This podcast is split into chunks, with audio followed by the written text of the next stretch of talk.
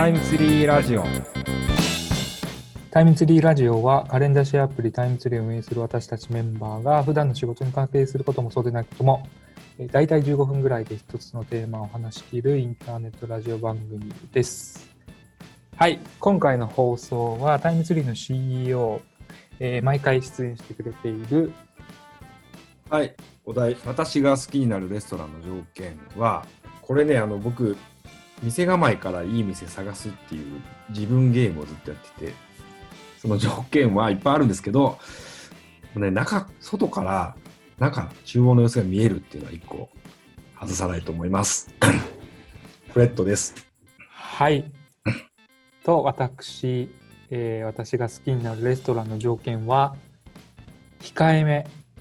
主張弱めな、えータイムツリーのスティーブこと渡辺がお送りします。よろしくお願いします。ますなんか似たような、あれですね、条件ですけど。僕はね、あの まあ、外から、外からっていうか、厨房見えるのと、外から店の様子見えるとかっていうのは結構感じと、あとなんか表にこう、外にコミュニケーションするようなこうものがあるとか、ホワイトボード、黒板はとか、聞く耳持たない雰囲気の店ってあるじゃないですか。あ。うんうんうん。そうじゃない逆、うんうん。の方が外さない感じ。なんか僕はこう、僕にとって当たりって感じ。ああ。僕はね、あの主張、主張って言ったんですけど、なんかこう、ご飯屋さんです、ドーンっていう、なんか大通り沿いにあってとか、お客さんがいっぱい入る、その立地に狙って立ってっていうよりは、まあ大通りからこう一一本二本入って、こう、なんていう、つつましやかにやっている小料理屋さんが好きですね。で、うんそんなに、そんなに控えめなのに、そんなに立地も良くないのに、潰れないであるっていうのは絶対美味しいから。確かに。いいいいお店だからっていうので。うんそうそうそう。まあ、そんな感じで、えー好きになるレストランの条件でした。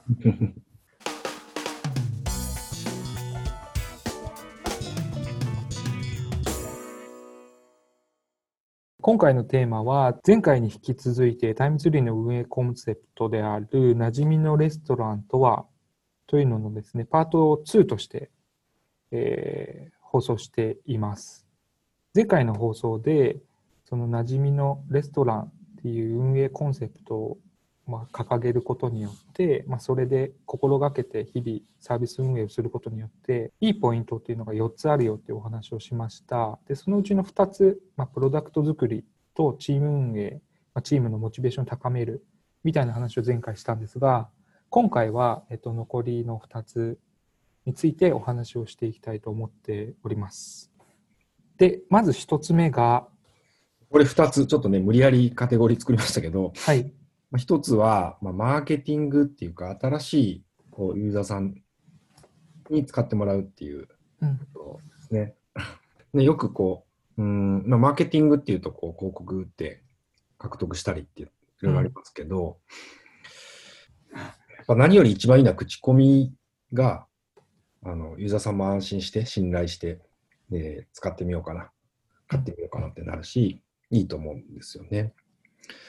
で、うん、口コミってどういう時に起きるかっていうと、えー、シャオミの本だったかな？なんかの本で読んだんですけど、まあ、期待を超えることって書いてて、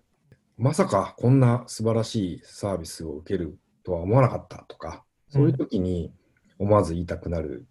んですよね。で、なんかそういうの、レストランとか、レストランとか、まあ、定食屋で僕、行うん、きつけのところ、学生の時に行ってて、で、ちょっと風邪気味の時行ったら、まあ、大丈夫、おかゆ、雑炊作ろうか？とか言われて、えーそんなんあるんすか？みたいな。いや、別にそんぐらい作るよって言われて、でで、雑炊食べてみたいな。そそれやっぱ言いたくなるじゃないですか。うん、友達に、あの店、うんこの間行ったらさ、って言って。まあ、そういうのがね、期待を超えることとかだ、あれですよね、逆にその期待していたのにそれを下回る何か体験があった時もやっぱり口にしたくなっちゃうっていうのはありますよね。うん。でそこはこう、悪い方ね。うん。うん、表裏であるんですね。期待を超えるね。なるほど。で、もちろんプロダクトでもそうやって期待を超えて、えーっていうこともや必要だし、うん。いわゆるこう接客っていうのはすごくそういうのが起きやすいところうん。ですよね。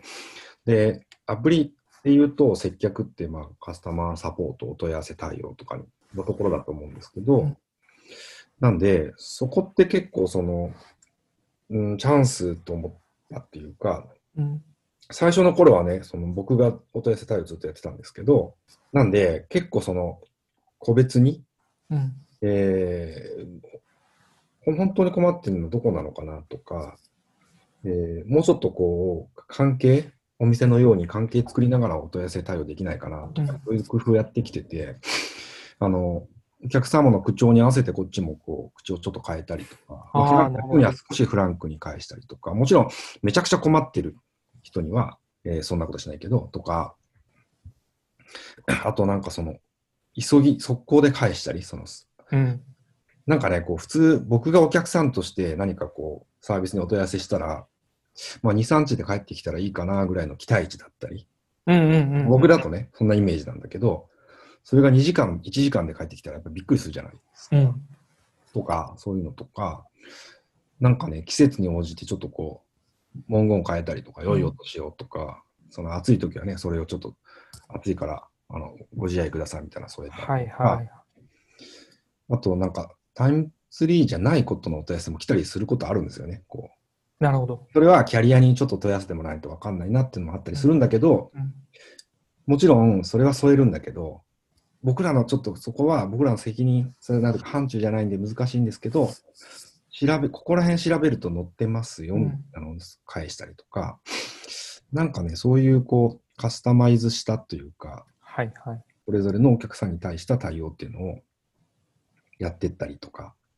いうのは、今もね、みんな、そうですね。けど、うん。色濃くその文化は残ってますね。ですね。そうそうするとね、こう、ツイッターとかで、すごく親切に対応してくれました、みたいな言ってくださるお客さんいたりとか、うん。あと結構、App Store とか Google Play とかのレビューに書いてくださるんですよね。お問い合わせしたら、すぐ解決しましたとかうん、親切でしたとか。で、それってすごく大きくって、あの、ね、アプリだと、新しいユーザーさんは必ずこう、App Store か Google Play 来るわけですよね。で、そこで、みんながみんなこの僕ら IT 業界の人みたいにアプリに慣れてるわけじゃないから、うん。うん。これ難しくないかな、私使えるかなって思ってらっしゃる方いっぱいいると思うんですけど、うん。そこにレビューに、お問い合わせしたら親切でしたって書いてたらすごく安心すると思うんですよね。で、うん、そこで、うん悩んでやめたっていうことを減らすっていう意味で、まあ、マーケティングではないんですけども、グロースっていうんですかね。はいはい。意味ではすごくいいっていうのと、で、そのおカスタマーサポート、あの、ユーザーリ、あの、お問い合わせ対応以外でも、できるだけこう、まあ、人間味っていうか、うん。あの、店員さんじゃないですけど。感じっていうのは、あの、いろんなところで心がけていて、あの、そうですね、語語るような口調で話してたりとか、はい。アップデート文言とかをね、ちょっと、あの、一部で、一部でというか、結構その特徴的です。話題によく、あそうの、ですね。アップデートするたびにその文言をツイートしてくださる人々がうん。世の中にいるっていう、うん。うん。楽しみにしてる人もいる。ああいうところも、うん、や辺っぱりそうですね、そのフレットだけじゃなくて、えっと、まあ、タイムツリーでマーケティングリードしているアンジュ、吉本っていうメンバーもいるんですけど、同じようなことを言ってますね。その、吉本ですって出るんじゃないんだけど、ちょっと人柄が見えるというか、うんうんパーソナリティが見え隠れするようなコミュニケーション、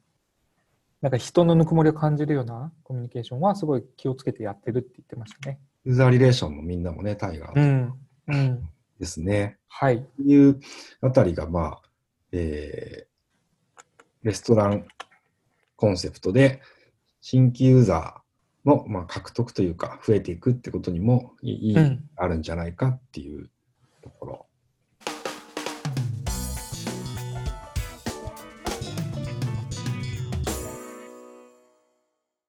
もう一つ最後、何でしたっけ？が、えーコミュニケーションって言ったんですけど、まあ、ブランドコミュニケーションというか、パブリックリレーションというか、うんうん。まあユーザーさんを超えたもっと世の中全体まで踏まえて、えーコミュニケーションしていくときに、レストランコンセプト、はいっていうのを考えてみたら、うんと、まあ、リレーションってつくんで、パブリックリレーションってリレーションってつくんで、うんパブリックだから世の中ですよね。とリレーションだから関係づくりであって、まあ本来は発信じゃないわけですよね。うん。関係づくりで、関係作るには、その、誰かわからない人と友達にはなれないじゃないですか。うん。うん。で、ユーザーさんを理解しないといけないし、ユーザーさんとかその先にいる人々を理解しないといけないし、うん僕らも誰か、何者かっていうのは示していかないといけない。うんどんな人かって感じかな。っていう意味で、こう、サービスを使う安心感はちゃんとこう、プロフェッショナルとして提供しつつも、そういうこう、えー人柄な面っていうか、その人格的な面ってういうか、ん。うん、そういう人間っぽさとかも、えー出して、まあ、僕らはこういう考え方、こういうスタンス、こういうキャラクターで、こういう思いでやってますみたいなのを、えー出していく。うんっていうので、えー関係を作っていこうっていうのと、えーこのユーザーさんとの日々のやりとりで、あの、対話する準備があるっていうか、はいはいはい。何かこう聞かれたらちゃんと答えるし、僕らからもあの問いかけるしっていう、こう、そこがこう、リレーションの大事なところで、えーかなと思ってて、なるほどな。うん。なんかその関係性ができると、どこが、えー良い、良いかっていうと、うん。その先に何をこう目指しているかっていうと、グラデーションの話をしましたよね。うんこうえーサービスか、ユーザーさんか2択じゃ、どちらかってわけじゃうなくて、んうん常連さんがいて、うん時々来るお客さんがいて、一元さんがいて、みたいな。で、そこで言うと、うん、常連さんが、その、行き行きつけの定食屋がうん急に今日お休みだったら、なんかあれ、大将どうしたのかなみたいなうん心配になると。でも、それが、えー定食屋じゃなくて、使ってるパソコンが急に動かなくなったら、まあ、すごいこう、イライライライラしちゃう。うん。全然違うんですよね。その、うん。そこら辺がこう関係性っていうものかなと思って、で、僕らが、えー常連さんを増やして、その先の、えー一元さんにも、えー問いかけ、あの、語りかけて、声を聞いてってやって関係性作っていくと、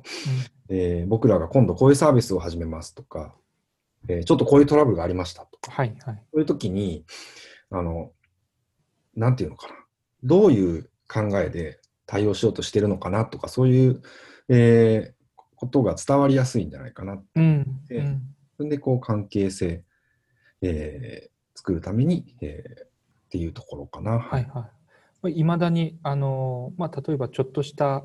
えーシステムの何か障害で、カレンダーが一時的に使えなくなったみたいな状況をこうツイート、ツイッターとかでお知らせすると、まあ、うんうん応援、応援の声がね、寄せられたりとか、そうですね。うん。うん、ありがとうございますと。復旧頑張ってくださいと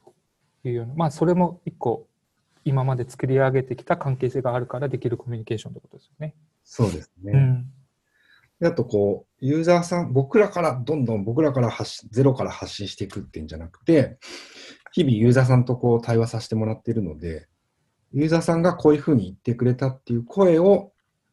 まあ、その世の中に対して発信して、うん。えーっていうこともできると。うんあの、まあ、ちょっとね、マーケティング寄りの話になるけど、あの、言った言わないの喧嘩がなくなったみたいなキャッチコピーって結構長く使ってたんですけど、ここ広告なんかで。そういうのもなんか僕らが考えたわけじゃなくて、ユーザーインタビューの中とかで何度か出てきて、はいはい。これいいフレーズだなと思って、えー広告に使い出したとか、まあ、そういうのが結構いっぱいあるんですよね。うん。なんで、えーユーザーさんとの関係も世の中との関係を作っていくために、こう、えー届けていくとか、うんいうこともできるっていうのが、この、うん、レストランなのかな。レストランからどんどん拡張してる気もする、なかなかでも、あの、ねあれですね、レスレストラン理論理論は拡張性ある理論なので大丈夫です。ねはい。うんみんながね、あなんていうか、ピンとこない人っていないじゃないですか。うん。それがなんかその、うん、ギターの話とかとか聞けない人はピンとこない。そうです。そうです。もうレストランの接客受けたことない人多分いないだろうし、うんうんうん。イメージしやすいかなっていうところあります。はい。そんなとこかな。それが、まあ、パブリックリレーション。はい関係作りする上での、えーレストランコンセプトいいんじゃないか、みたいなとこでなんか実体験としても、タイムツリーはまあそういう関係性をずっと構築してきた方から、まあ、こういう声をもらったとか、なんか体験があるんですよね。そうですね。なんか、うん、結構なんかその、いいことあるよ的なこと、いメリット的な話をしたけど、まあ、何よりあすごくこう、幸せですよね。こうやって本当にこう、ユーザーさんと話しながらとか。サービス作っていくのって。で、あのーいちごをね、もらったりすることとか。まあ、前にね、あの、インタビューに答えていただいて、記事にも、あのうん。ご協力いただいたりしましたけど、いちご農家さんで、こう、いちごの工程、いちごを育てる工程をタイムツリーでこう管理して、あの会社の中でこう、共有してくださってるっていう使い方してくださってる農家さんが、いちごを送ってくださったりとか、うん、オフィスにね、直接。にねうんうん。あね、他にもなんか、